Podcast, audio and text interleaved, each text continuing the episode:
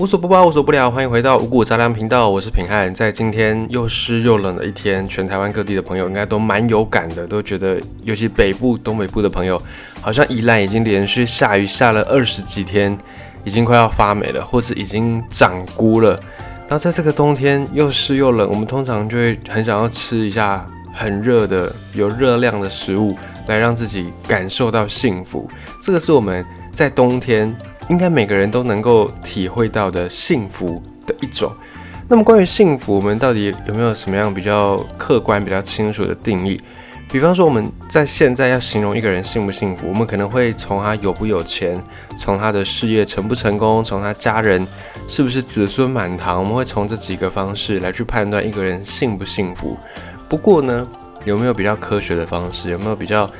不是那么主观的方式来去判别幸不幸福这个事情呢？在澳洲很多年以前有一个护士，那这个护士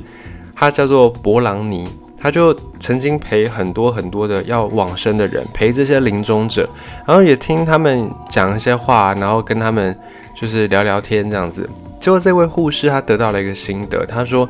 以他这么多陪伴临终者的经验，他自己也归纳统计出。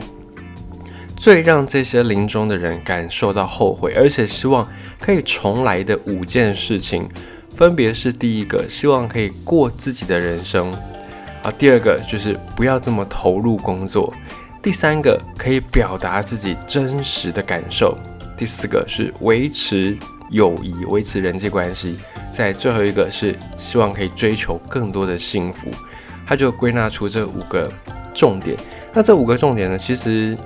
也有点环环相扣，因为我们都会希望说可以过自己的人生，能够不要这么投入工作，把一些时间分给家人、分给朋友、分给自己，然后呢，维持友谊也是我们会希望去做到的一件事情。那当然，人跟人之间相处一定会有感受，一定会有不同的一个情绪，所以可以真实的表达自己的感受，也是很多人希望能够做到的。就是如果人生能够重来，可能当时候。就不会因为拉不下脸、拉不下面子而不去跟对方道歉。很多人呢，可能就希望能够重新再来一次，就不要顾这些什么面子，面子一张多少钱那样，就还是会真诚的去跟对方来表达自己心里面的想法、心里面的感觉。那还有一些是研究幸福的幸福研究，这些幸福研究他们。得出的结论是，我们的幸福其实有一半是基因决定的。也就是说，如果你的基因带有幸福的话，那你离幸福这条路呢，你就已经走了一半。那剩下的一半是由什么决定呢？是由外在的环境决定的。你的生活条件、你的运气，或者是偶然的一些事件，这个是外在的环境。那么，只有一小部分是我们自己掌控的。就是可能你有良好的心态，你有正能量，哦，或者是你有一个乐观进取的心，这个才是你能够自己掌控的。所以呢，有些人会说，我们自己可以掌握幸福，这个自己能够掌握幸福是比较正面的说法，比较乐观的说法。其实呢，还是有蛮大一些成分，幸福或不幸福取决于别人，取决于外在的环境。啊，当然我们今天并没有要讨论说。幸福的基因，或者是幸福的外在环境，我们就去想一想，哪一些是我们比较能够观察得到的，哪些是我们能够去掌控的。根据这些研究归纳出来，一个人觉得幸福或不幸福，通常会根据这几个因素：健康、家庭、爱情、友谊、工作、财富跟信仰。所以呢，大概就是分成健康，然后人际关系、事业。财富跟信仰大概可以分成这五大类。那这五大类呢？呃，以这个幸福研究来来说啦，德国这个国家，他们平均满分是十分的话，德国人他们的幸福指数自己评的大概是六点六分，瑞士七点六分，最高的是丹麦，丹麦人他们觉得自己的幸福指数有七点七分。那有幸福的人，当然就有不幸福的人。自己评论自己，感觉是比较不幸福的人，大部分是在非洲非常非常穷困的国家的人，还有一些前共产国家，就可能是以前东欧，或者是在中亚曾经跟苏联在一块的这些国家，或者是啊像古巴这样的前共产国家，或者是现现在共产国家都有可能。但是呢，比较特别的是在拉丁美洲，就是中南美洲这边加勒比海地区，他们的生活的水准，就是消费的水准，物价虽然不是那么样的高，他们比较没有这么富有，比较没有这么富裕，可是呢，这些人他们却觉得自己蛮幸福的。后来就有人推测，可能是跟加勒比海跟中南美洲这边阳光比较多有关系。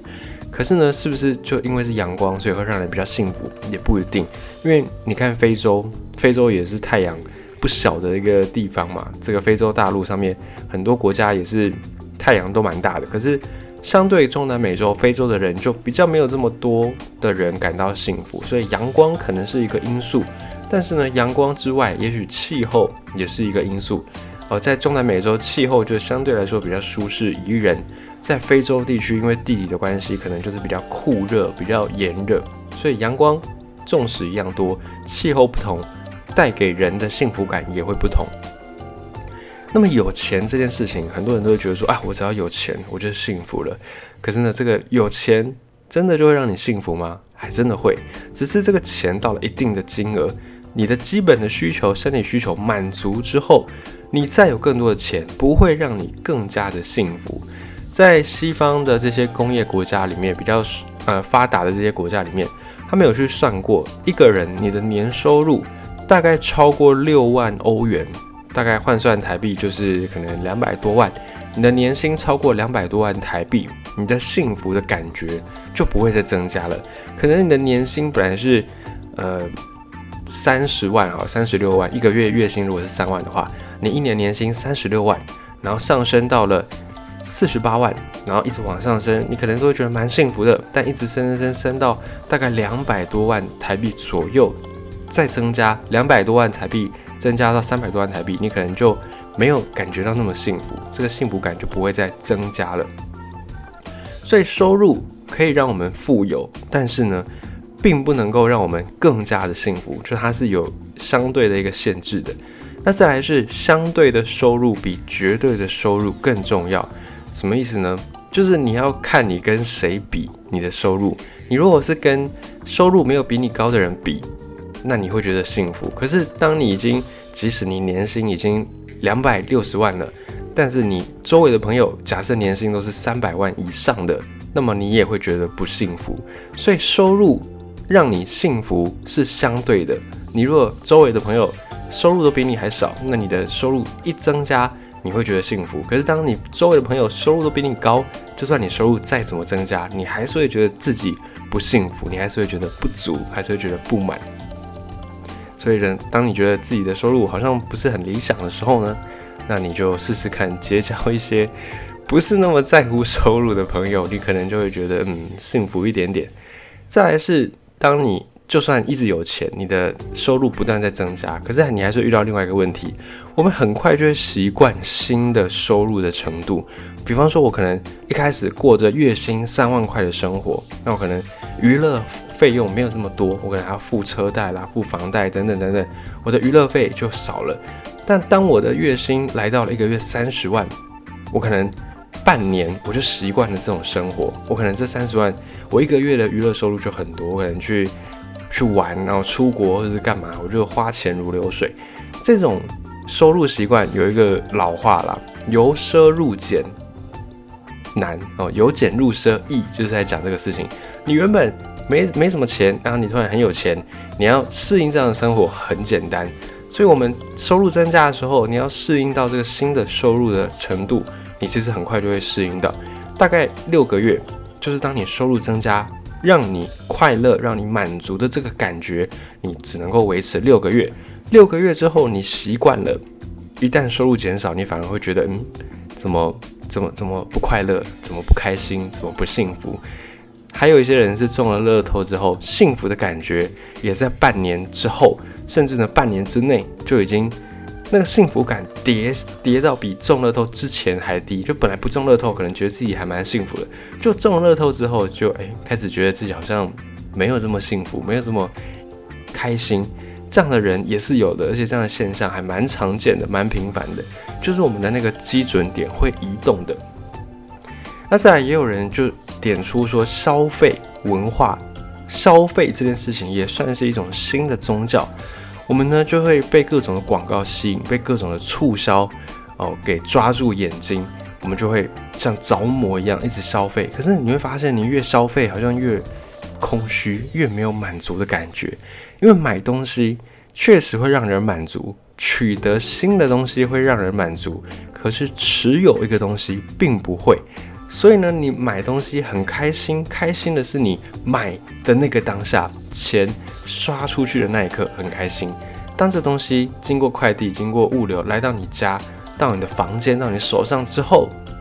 你就不开心了。你就不是不是你就变得不开心，而是你没有更新的开心的刺激，所以呢，你就相对来说没有这么开心。因此，你要买东西来获得快乐的话呢，最好呢在。找别的方式来替代，你最好你把钱拿去跟朋友吃喝玩乐，可能都比你买东西来的那个快乐还要来得更久。所以，与其一直在物质上面追逐，不如去建立人际的关系，这个才是能让你感受到长久幸福的一种方式。再来，你说有些人可能会祷告，可能会冥想，可能会打坐，这些宗教的行为有没有办法让你幸福呢？有的。经过统计，有宗教信仰的人，大部分来说会比较幸福。啊，甚至是生小孩这件事情也会带来幸福。虽然养小孩的过程不是那么简单的，甚至还很花钱、很花精神。可是呢，当这个小孩他能够独立生活，或者是当这个小孩他也能够在孕育他自己的小孩的时候，这个时候呢，会让人感觉到幸福。那政治也可以让你幸福。你说，哎，可是台湾政治哦，感觉蛮纷扰的，蛮纷乱的哦，永远都是这样子骂来骂去，吵来吵去。这个政治可以幸福吗？其实会的，因为你参与一个政策，你参与一个决策的时候，会让你觉得，哎，你自己是有能力的，你就会觉得自己是相对来说蛮幸福的，蛮满足的，蛮满意的。所以，当一个决策的人，比当一个跟随的人，会来得更幸福。那年纪这个东西呢，也是会的。当我们在年纪还很轻的时候，或者是年纪中间的时候，大概中年的时候，幸福的感觉是最低的。就是它有一个 U 型曲线，年纪跟幸福之间的关系是一个 U 型的。通常年轻的人、青春的人会觉得自己哎很幸福哦，有一种初生之犊不畏虎的感觉，所以年轻的人通常蛮幸福的。然后一直往下，往下，年龄增长，年龄增长，这个幸福感就越来越低，越来越低，像一个英文字母 U 的底部。我觉得你可能有各种压力，你上有老母，然后下有妻儿，这样啊，你还要养家，然后你还要做很多很多的这个工作。反正呢，中间的这一群中年人就会觉得自己好像是各种压力绷在身上，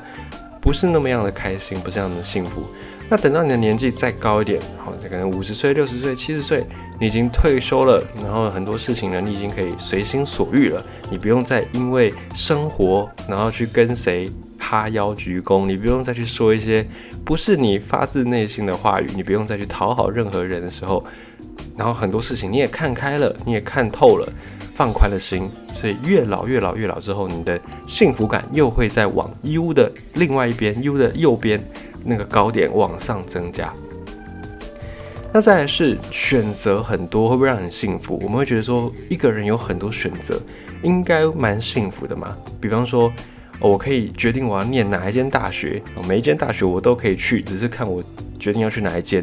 或者是每一个工作我都录取了，只是看我要去哪一间面试。哦，或者是呃，这个很多很多的衣服，哪一件我都可以买，每一件我都可以买，还是看我要买哪一件。这个太多选择，其实是会让我们不快乐的，其实是会让我们不幸福的。它就是因为你抉择的那个东西，可以选择的东西太多，反而会让你出现一些抉择困难，出现一些选择困难。于是呢，你就会觉得很烦哦，或者是很讨厌、很琐碎，你反而感受不到幸福。所以选择多是一个好事，可是不要太多，大概在一个限度里面，大概七个到八个选择左右。就是我们能够感受到幸福的那个程度，然后还有是在追求目标，比方说你在追求考试第一名这件事情，你在追求这个目标，你在准备念书，你在认真用功的那个过程，比你真正拿到第一名的那一刻，其实过程会让你更开心，会让你达到那个成就的时候，过程会让你更开心，而不是那个达到成就的时刻。那在德国，他们就有一个俗话，就说期待的快乐是最大的快乐。听起来很像绕口令，可是，你细细去想，哎，就是真的。像平安自己以前小的时候，就是很期待那种过年啊、过节啊，兄弟姐妹都会远道而来，然后来到家里面一起吃吃喝喝，然后团圆玩游戏的日子。以前呢，都会很期待兄弟姐妹在过年过节的时候到家里来。然后呢，那个期待就是还没有来，可是你已经知道他们要来的那个快乐的感觉，其实是。最开心的、最幸福的，等到兄弟姐妹真的来了之后，诶，你反而觉得还好，你反而觉得没有这么开心。所以在德国，他们德国人就觉得说，期待的那个快乐其实是最大的快乐。但是呢，期待越高，可能也会让你越失望。而且我们很难去设定刚刚好的那个期待，我们通常会期待过高，然后呢，导致失望的时候，那个不舒服的感觉也变得更大。因此，你要怎么样让自己幸福呢？嗯，可能就是要调整一下我们自己的心态，然后呢，从一些消费物质上面转上去经营一些人际关系。因为买东西会让你快乐，可是持有东西并不会。而如果你有一个稳定的人际关系，哦，亲情、爱情、友情都好，你有这样的稳定的、稳健的人际关系，其实会让你感觉到更幸福，或者是。当你觉得诶自己好像有点不开心的时候，你就去设定一个目标吧。比方说今天礼拜一，你可以设定说好，这个礼拜六、这个礼拜天，我不要处理工作的事情，我要出去玩，我要去一个我很想去的地方。你就开始期待，从礼拜一开始期待，这个期待的快乐，等到你礼拜六真正出去的那一天才会消失掉。所以这个期待带给你的快乐可以持续六天或七天。因此呢，善用这种。小秘诀骗过我们自己的大脑，骗过我们自己的这个心思。诶，其实幸福也是可以我们自己营造出来，不一定要靠着很有钱，不一定要中乐透，不一定要中微利彩，也可以让你获得生活当中的幸福。